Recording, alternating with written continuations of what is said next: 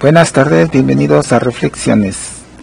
Eh, hoy digo, o conozco bien las fechas, así es que de hecho no esperen que hable nunca jamás sobre las fechas. Pero eh, vamos a tratar un tema, mm, pues eh, para decirlo menos controversial, es un tanto, pues llamarlo esotérico. y empezamos con pues un poco de la vida extraterrestre.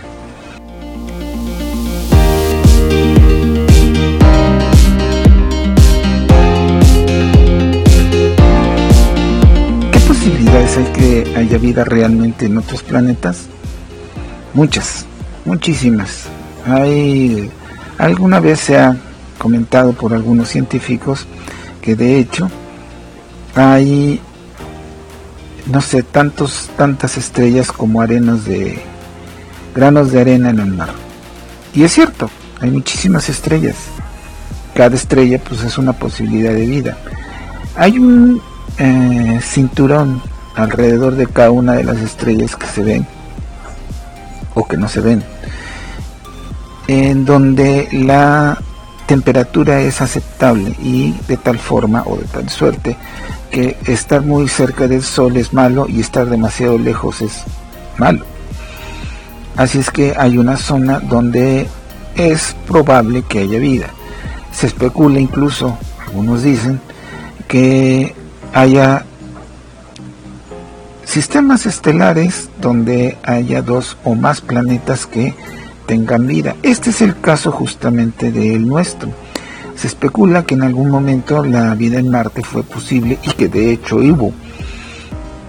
Al momento lo único que se ha encontrado es tal vez un fragmento de roca que viene de Marte y que realmente nadie puede asegurar que venga de Marte porque simplemente no hay pruebas científicas que lo digan. Pero bueno, se especula que viene de Marte y ahí en ese pedazo de roca se encontraron algunos gusanos.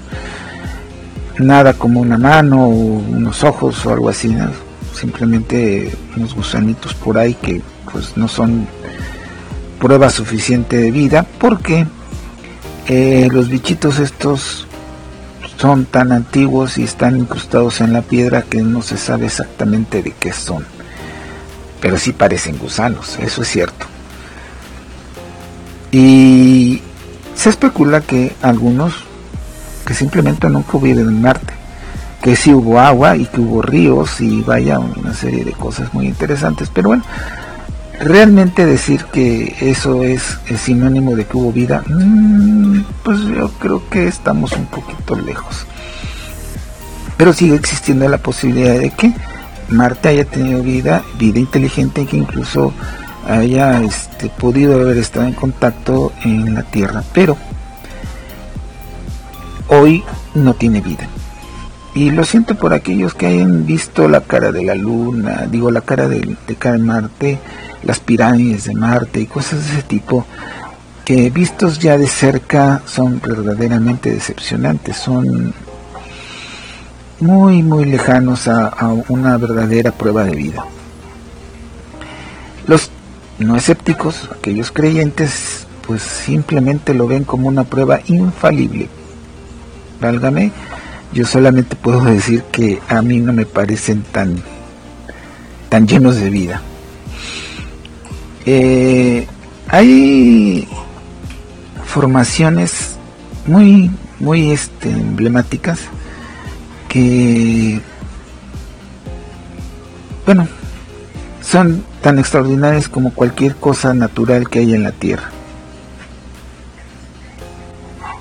Por ejemplo, hay cráteres, hay este, formaciones en forma de pirámide, hay este, de hecho eh, algunas eh, formaciones un poquito más complejas eh, que sí tienen formas cuadradas y así, pero yo he visto piedras que sin ninguna razón simplemente han sido cortadas a 90 grados, pero pues no hay manos extraterrestres ahí, simplemente hay casualidades.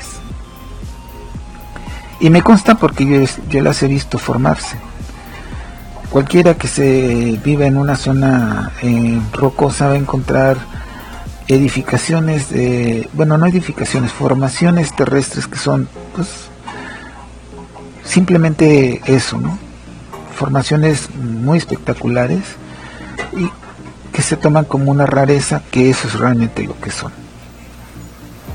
Si hay alguien que diga lo contrario, pues yo no he visto pruebas científicas, verdaderamente científicas, y para decir científicas tienen que ser, eh, vamos, eh, por ejemplo, si dicen es que esta piedra la tallaron, eh, dame los posibles herramientas con las que se tallaron, dame los, este, el láser o similares que pudieran haberla tallado. Simplemente dicen es que es cuadrada y pues, la tuvieron que haber tallado. Y realmente por ser cuadrado o ser redondo o ser lo que sea, no es sinónimo de nada, simplemente es que está ahí.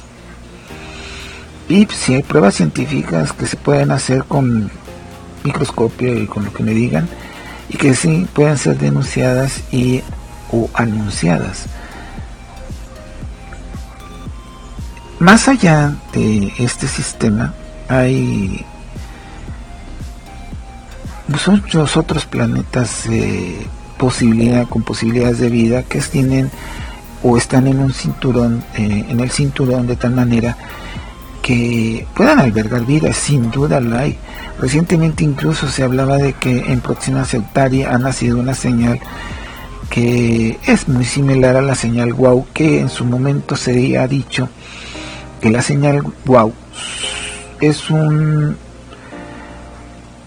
¿cómo llamarlo? reflejo espectro, espectromagnético de un cometa que casualmente pasó por ahí y por eso es que eh, igual que parece se desaparece y nunca más vuelve a aparecer porque es un cometa que apareció en la zona individual en donde estaban viéndola de la señal wow por ejemplo y ahí es donde vienen las ambigüedades no se pudo grabar realmente nadie grabó lo que lo que dijeron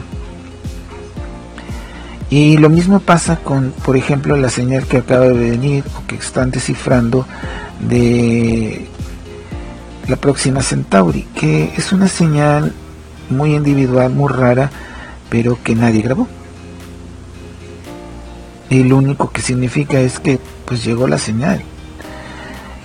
Sin más pruebas que eso, algunos especulan con razón justificada que podría ser que el planeta emisor eh, en su movimiento de rotación haya perdido el contacto eh, hacia la Tierra. Y obvio, también la Tierra como está rotando no puede mantener la, misma eh, grado de incidencia de la señal y la pierde. ¿Es posible que sea extraterrestre? Sí, seguro. Y que haya vida en Próxima Centauri, muy posible. No, yo nunca jamás diría que no hay, pero de eso a decir que vienen a visitarnos, bueno, hay una distancia enorme. Hay muchos lugares, muchísimos lugares probables donde se puede encontrar la vida. ¿Cuál es el problema? Bueno, hay tantos planetas, pero están tan lejos.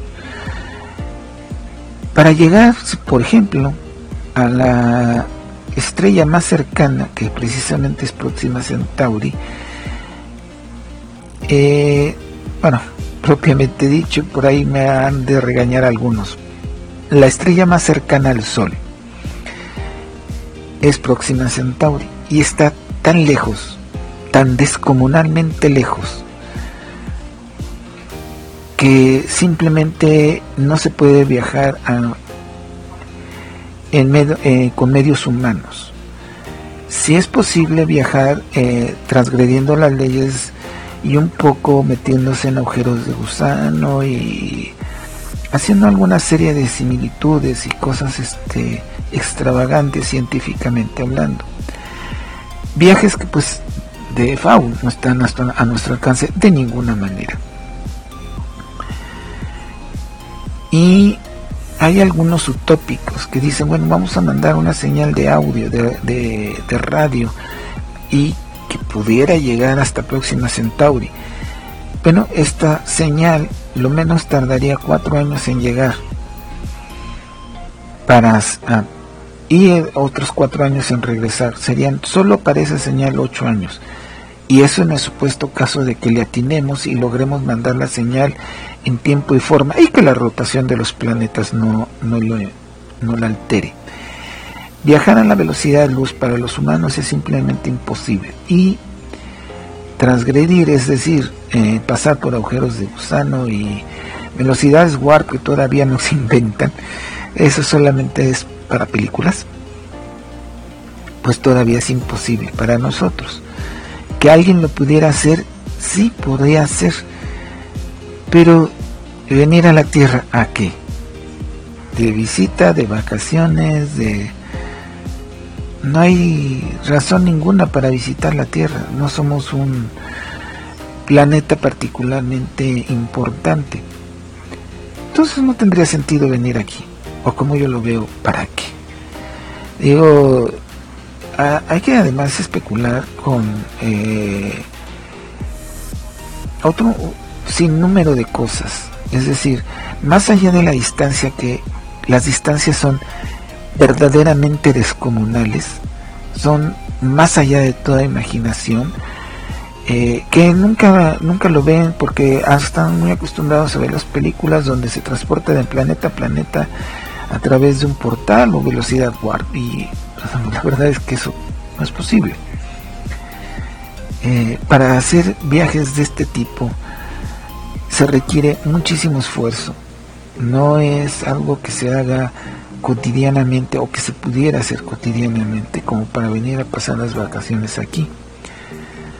Es verdaderamente complicado hacerlo y venir por venir no le dio mucho sentido. Y luego, bueno, están otros tipos de imaginaciones donde hablan por telepatía y eh, no sé, son seres humanoides y bueno, realmente pensar que fueran humanoides me cuesta un tanto de trabajo porque tendrían que tener las mismas necesidades de estos seres que tuvimos nosotros en la Tierra Estoy hablando de dos ojos para ver estereotómicamente y pescarse la próxima rama. Estoy hablando de tener tres o cuatro dedos para poderse asirse de la rama. Nosotros somos homínidos y así nacimos, esto es, colgados de los árboles.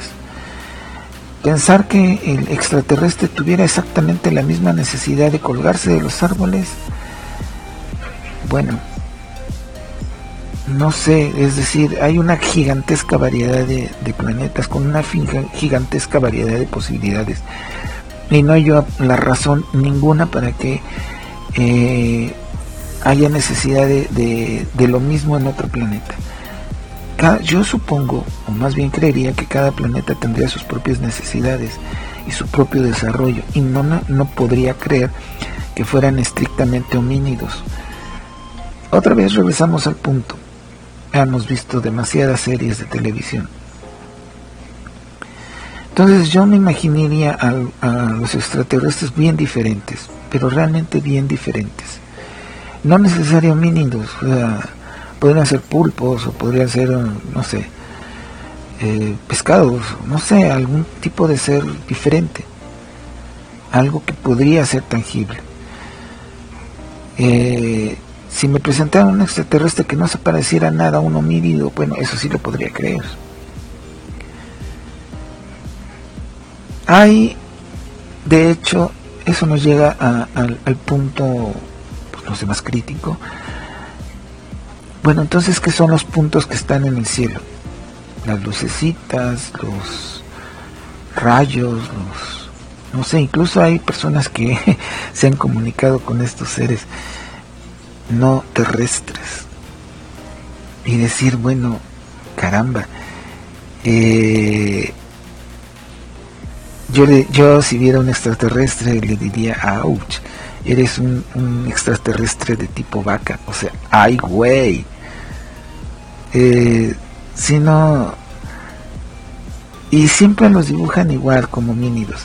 ¿Qué son estas lucecitas? Pues nadie lo sabe. Y si yo veo una lucecita que no es un avión eh, y a lo mejor no fuera un logro estético, bueno, cierto, no lo es. pero no, no, por eso vino de otro planeta. Y hay mil posibilidades. Estamos hablando de viajes en el futuro, eh, de otras dimensiones, de inventos que pues están ahí, que no se han publicado porque son inventos eh, que no se pueden publicar. Entonces, no necesariamente que ese puntito no sepa qué es, quiere decir que viene de otro planeta. Ese puntito podría ser cualquier cosa terrestre. No necesito que vengan de otro mundo para ver un puntito en el cielo. Digo, al principio, muy cierto que algunos aparatos, por ejemplo, eh, un avión eh, casa que es gringo, se confundía mucho con un, ovni porque la forma era pues, particularmente aerodinámica y era muy silencioso. Y no era tan rápido como un, avión este, jet, pero es bastante rápido. Como sea, se confundía mucho por su forma. Ya después se supo que pues nada que ver. Pero bueno, eventos de ese tipo hay miles en la Tierra. No necesitamos que vengan de otro mundo para que sean un punto de luz en, perdido en, el, cielo. Digo, y la gente pues, cuando ve un ovni, pues ve un ovni, es decir, un objeto volador no identificado, un objeto que no podemos identificar. Pero de ninguna manera yo pensaría que por ser no identificado viene de otro mundo. Y en todo caso, si así es, es decir, si están ahí, porque no bajan, digo, ¿qué trabajo les cuesta?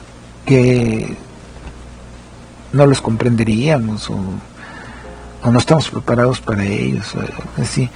Que es la, razón más que extraña. Eh, eh, no estamos preparados para ellos, me suena absurdo. Cualquier civilización está preparada para, para ellos.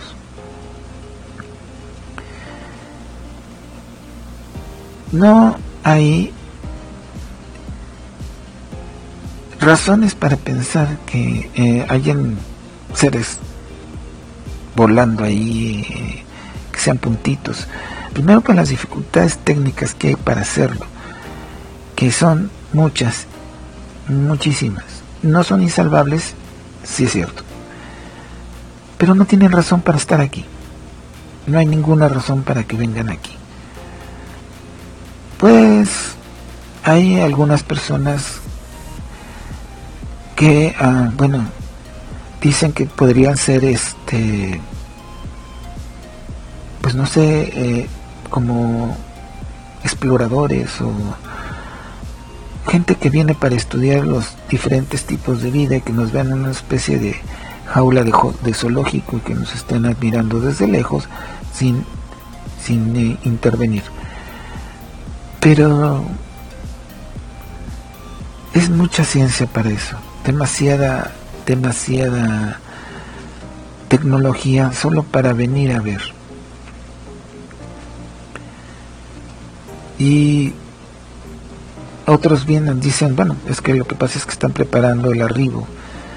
No tendría sentido porque eh, siendo una sociedad avanzada que puede viajar en, el espacio-tiempo, no necesitan armas sofisticadas ni nada de eso.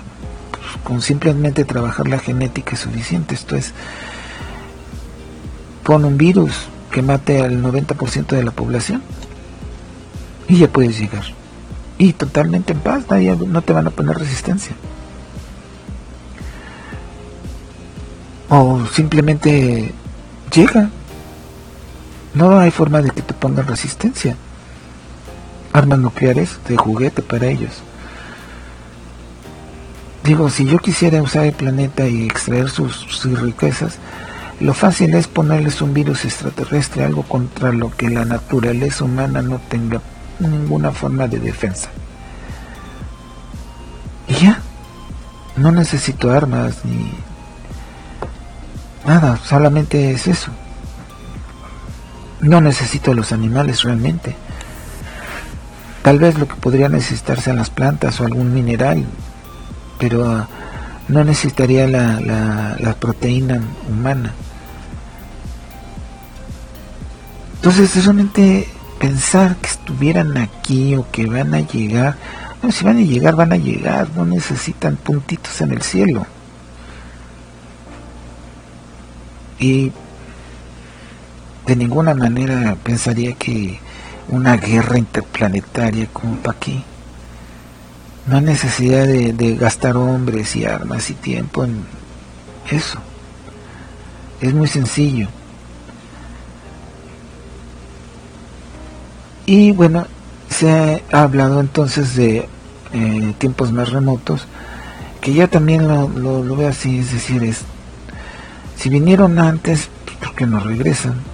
Esto es, ahí se habla de extraterrestres ancestrales, bueno, no quisiera yo decirlo así, extraterrestres del, del pasado. Estos alienígenas que supuestamente vinieron en algún pasado remoto, pues bueno, eh, parten de la teoría de que en su momento ellos fueron tomados como dioses y sus efectos colaterales fueron grandes edificaciones con monumentos y que están repartidas a lo largo de la tierra. Hay muchas formas de no creer esto, que hay cosas muy extrañas en su entorno, pues sí, sí es cierto. Resulta que efectivamente eh, los alienígenas eh, supuestamente eh, crean edificaciones tales como pues, las pirámides de Keops, algunos monumentos también regados por otras partes, incluyendo algunas zonas de México y de, y de la India. Se habla de los, por ejemplo, los dibujos de Nazca, y algunas otras cosas que no sé sonarían extravagantes o raras. Bueno, el asunto es que por ejemplo las imágenes de Nazca son no sé, enormes, son muy bellas y efectivamente fueron dibujadas para lo que entonces se consideraban sus dioses. Estas imágenes se pueden ver bien desde el cielo y pues ni digamos que bien. Se pueden ver desde el cielo. Son dibujos eh, pues muy bien trazados que tienen una serie de características que por ser tan específicos tan finos se podría pensar que eran hechas de o para los dioses. Y ahí es donde viene la reflexión más profunda del día de hoy. Resulta que pensar que estas imágenes, estos monumentos, estas construcciones son tan increíbles que no las puede hacer el hombre, es demasiado triste. Estas personas, las que eh, especulan con la incredulidad de que esto lo pudiera hacer el hombre, es tristemente dolorosa. ¿Por qué no pensar que precisamente los hombres, los humanos, tenemos la capacidad de mover piedras que sobrepasan nuestro tamaño por mucho? Porque yo no lo puedo hacer y por qué no lo ha de poder hacer otra persona. Vamos, nosotros hemos hecho al presente cosas que simplemente son imposibles. Hemos mandado naves espaciales al confín del sistema solar. Subimos a dos personas y las mandamos a la luna. Para el momento en que se hizo, eso es increíble. Para el momento en que dos personas llegan a la luna, eso es imposible. Y se hizo. También hemos hecho obras catastróficas. Eh, agarramos y tiramos una bomba que destruyó a cientos de miles de personas en un segundo. Pero saben que eso también es imposible. Una bomba tan potente, tan destructivo como jamás se vio antes. Pero se hizo. Y, si hubieran todas las características técnicas que debía de llevar esa bomba, cualquiera diría eso es imposible, no se puede, tiene que ser obra de algún extraterrestre. Pero no, hicieron hombres terrestres con cosas de la tierra. No necesitamos acudir a ninguna divinidad. Y es tan sencillo como pensar que pusieron una pirámide y apilaron piedra sobre piedra. ¿Y? ¿No se puede? Seguro que se puede. ¿Que no lo podían hacer antes? Sí, sí lo podían hacer antes. Lo triste es pensar que no se puede hacer. Qué forma tan cruel de difamar a los genios que lo hicieron. Porque es más fácil pensar que no podían hacerlo. Qué triste es hacer eso. ¿Por qué las grandes obras tendrían que haberla hecho seres extraterrestres? Si es tan sencillo Oye, que tenían que pegar piedra sobre piedra y no cabe en una hoja de papel. Vale. ¿Y? Si tú no lo puedes hacer, consigo a alguien que lo haga. Y eso fue exactamente, por ejemplo, con la bomba nuclear. Que llega un momento en que agarraron y por más que trataban de hacer explotar un petardo de una forma o dirigida en una forma muy especial, no pudieron. Y Oppenheimer dijo, bueno, si tú no puedes, conseguimos a alguien que sí pueda. Y lo hicieron.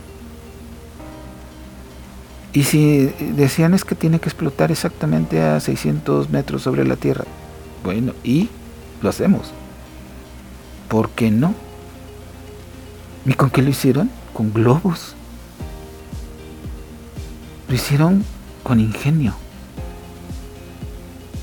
nada más que con pura inteligencia humana. No fue otra cosa, no, no fueron torretas ni naves espaciales, no llegaron con cortadoras, ¿no? se hicieron con cinceles de bronce, se hicieron con el trabajo de miles de personas, se hizo con nada más que fe. ¿Por qué? Porque un rey dijo que se podía y se pudo. Sí, trazar una figura gigantesca que se puede ver desde el cielo y qué poco, qué poca visión tienen, qué poco quieren a los humanos, cuán poca fe se tienen en sí mismos, que no pueden pensar en que se puede hacer. Las cosas se pueden hacer sí o sí, solamente hay que desearlo. No tengo que acudir a ninguna entidad. Tal vez si fuera un hombre religioso pensaría, bueno, Dios me ayudó, pero yo lo hice.